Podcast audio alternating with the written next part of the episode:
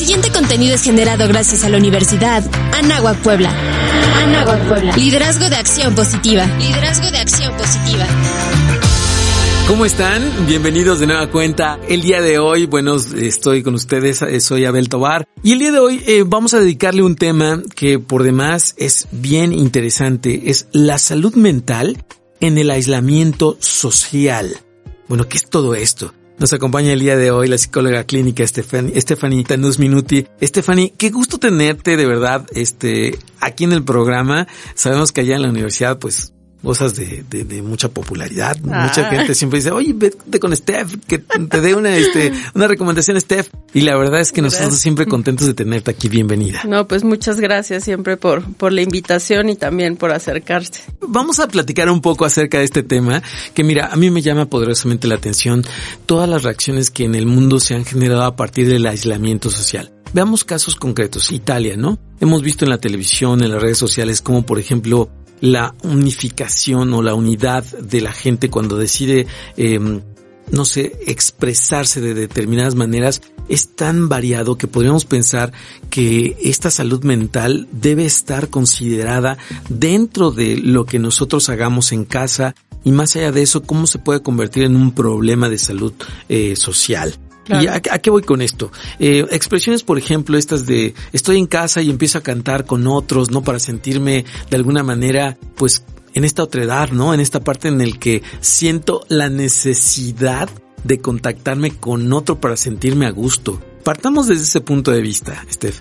¿Necesitamos al otro realmente para poder convivir socialmente? Bueno, pues definitivamente, ¿no? Somos seres sociales por naturaleza y si bien cada uno tiene sus características personales de cuánto socializar, ¿no? Si más o menos, pues todos tenemos esta necesidad del contacto con otros. Entonces, esta situación realmente es un reto porque si bien ya estamos muy conectados al mundo de la tecnología y muchas de nuestras interacciones pues se dan por redes sociales, WhatsApp y estos medios, pues ahora eh, la situación que estamos viviendo pues implica ahora sí quedarnos en casa. Fíjate que lo que comentas de inicio es bien interesante. La tecnología creo que nos ha llevado a un sedentarismo, ¿cierto? O sea, definitivamente estamos frente a una computadora, eh, ocupamos el celular, a veces nos ven como estos zombies, ¿no? Que vamos en la calle atendiendo únicamente a lo tecnológico y no volteamos a ver al otro. Estamos en una plática entre amigos y nos vemos a la cara, ¿no?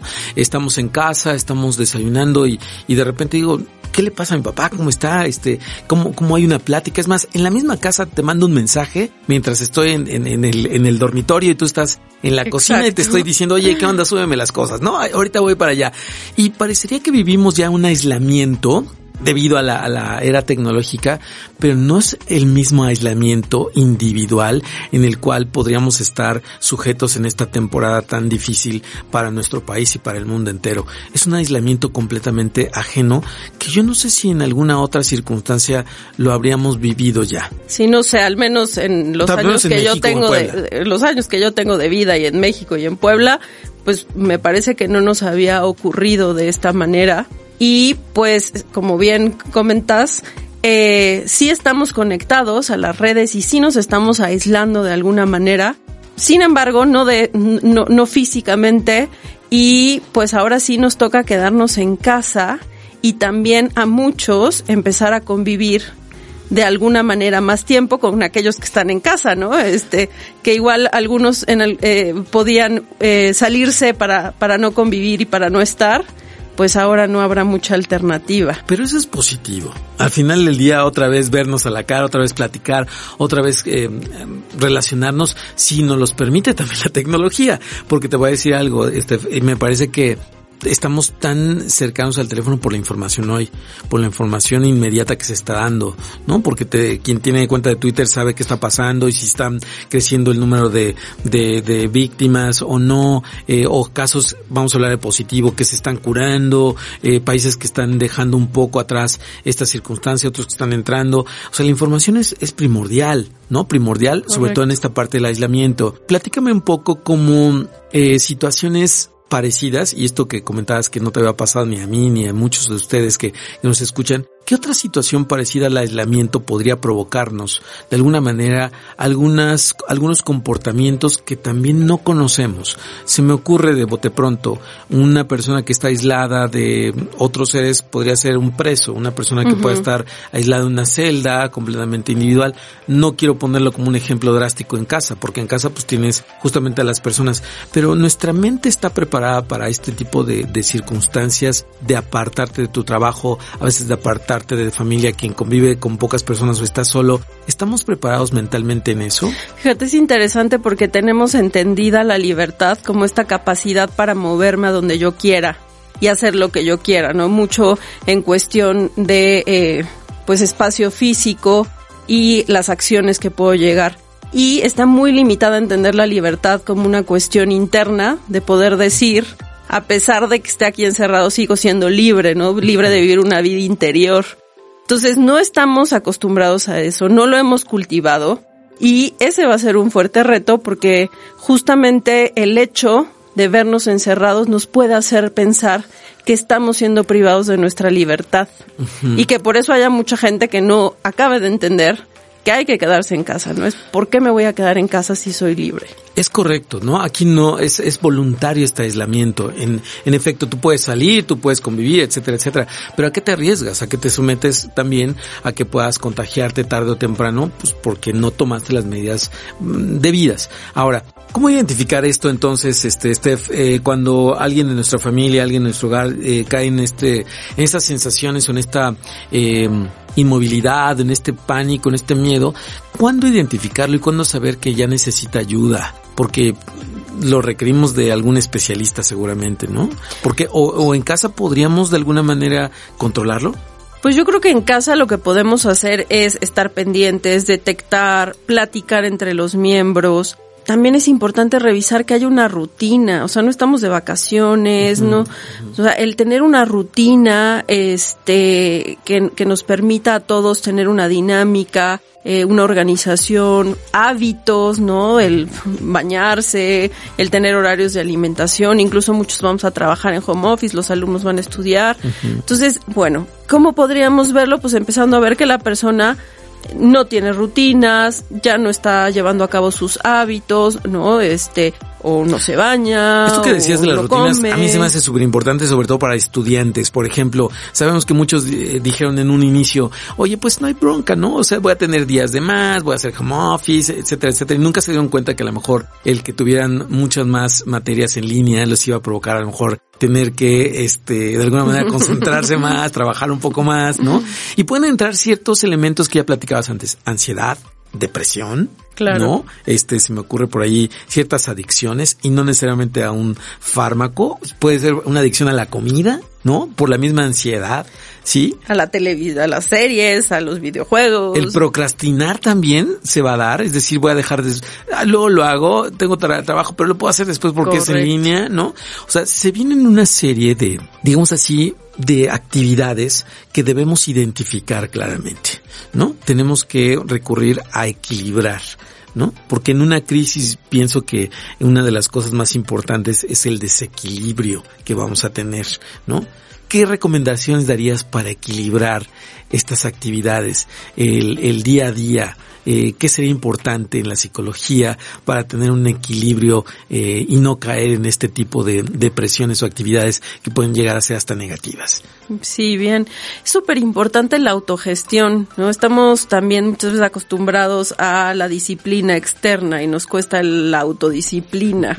Entonces, es esto que hablaba de, de, de, los hábitos, pues que es importante ser disciplinados con nuestras actividades, con nuestras tareas, este, estar atentos de cómo nos vamos sintiendo, eh, también planear, aunque estemos en casa, eso no sé que no podamos planear, organizarnos, este, buscar momentos de convivencia si es que estamos sanos en casa, ¿no? Para, para platicar, no solo estar pegados al televisor, al, al celular, ¿no? Este, a los juegos, sino también tener estos espacios para comunicar, para convivir, eh, para apoyarse, no, yo creo que, Estando en casa, ¿tú, ¿tú, conoces de algún teléfono, alguna, de, no sé, dónde podríamos acudir en caso de ser necesario en una situación extrema en la que por ejemplo, un descontrol de, de pánico, un descontrol de miedo, pudiera eh, tener algún miembro de nuestra familia en, un tema de este tipo, tendremos algún, eh, no podemos acudir a veces eh, quizá de manera física, ¿no? Por de diferentes motivos, pero a lo mejor lo podemos hacer en alguna guía. La universidad, por ejemplo, cuenta con alguna manera en que podamos contactarlos, en, este, la clínica, por ejemplo. Mira, ahora la, la clínica también por, por este motivo estará cerrada en el sentido de que no se atenderán presencialmente. Los casos que ya están siendo atendidos tienen la posibilidad de que en caso de emergencia solicitar esta atención. Eh, no sé si se vaya a abrir aún a todo el público. Este, estamos esperando porque esto requiere tener los medios para poder hacer este tipo de contacto, Pero en todo caso podríamos informarnos en la página de la Universidad. Podemos informarnos en nuestras redes sociales también. Y eh, me parece, ahora no tengo el nombre, pero que también se está movilizando en el mundo ciertas eh, tipo de atención y de ayuda entonces yo creo que también los medios para eso sí nos pueden servir, para buscar qué tipo de atención se está brindando y mucha gente está haciendo este servicio social a la comunidad para apoyar con alguna sesión en línea. Sé que varios colegas míos y terapeutas continuarán dando sesiones en línea, entonces creo que es cuestión de, de, de, de comunicarnos y este, o sea, pedir ayuda y ver quién está ofreciendo este servicio de atención en línea. Me parece súper bien y por supuesto visiten la página de la Universidad de Anáhuac Puebla para contactar justamente a la clínica eh, de psicología que la verdad eh, tiene muchísimas opciones para todos ustedes y que también estará pues muy de la mano con algunos problemas que surjan después de que esta contingencia también eh, aminore y nos permita justamente dedicarnos a nosotros. Quiero ya resumir este esta entrevista, Steph.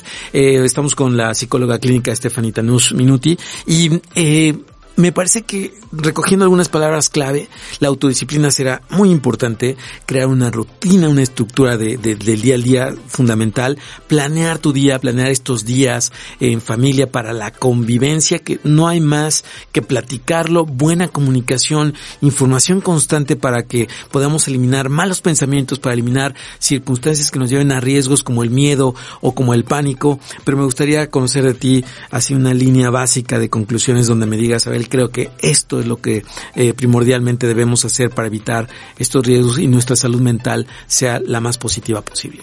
Pues lo que recomiendo es estar muy consciente de uno mismo, eh, siempre pedir ayuda es algo que nos puede salvar la vida, hablar las cosas, eh, aunque estemos ahí, buscar a quien pedir ayuda, sí estar atentos de qué nos estamos alimentando en las redes de información, también ponernos límites, si estamos viendo que constantemente estar buscando esta información me pone más ansioso, pues no se trata de que todo el día me esté alimentando de eso, ¿no? Incluso a veces hasta tenemos que limitar a, limitar a ciertas personas en las redes sociales porque en lugar de eh, sentirnos esperanzados, ¿no? Nos hacen sentir este el fin del mundo. Eso no quiere decir que no seamos realistas y ser realistas es tener la información tanto de lo que está pasando eh, eh, que es, es importante, pero también de lo que podemos hacer.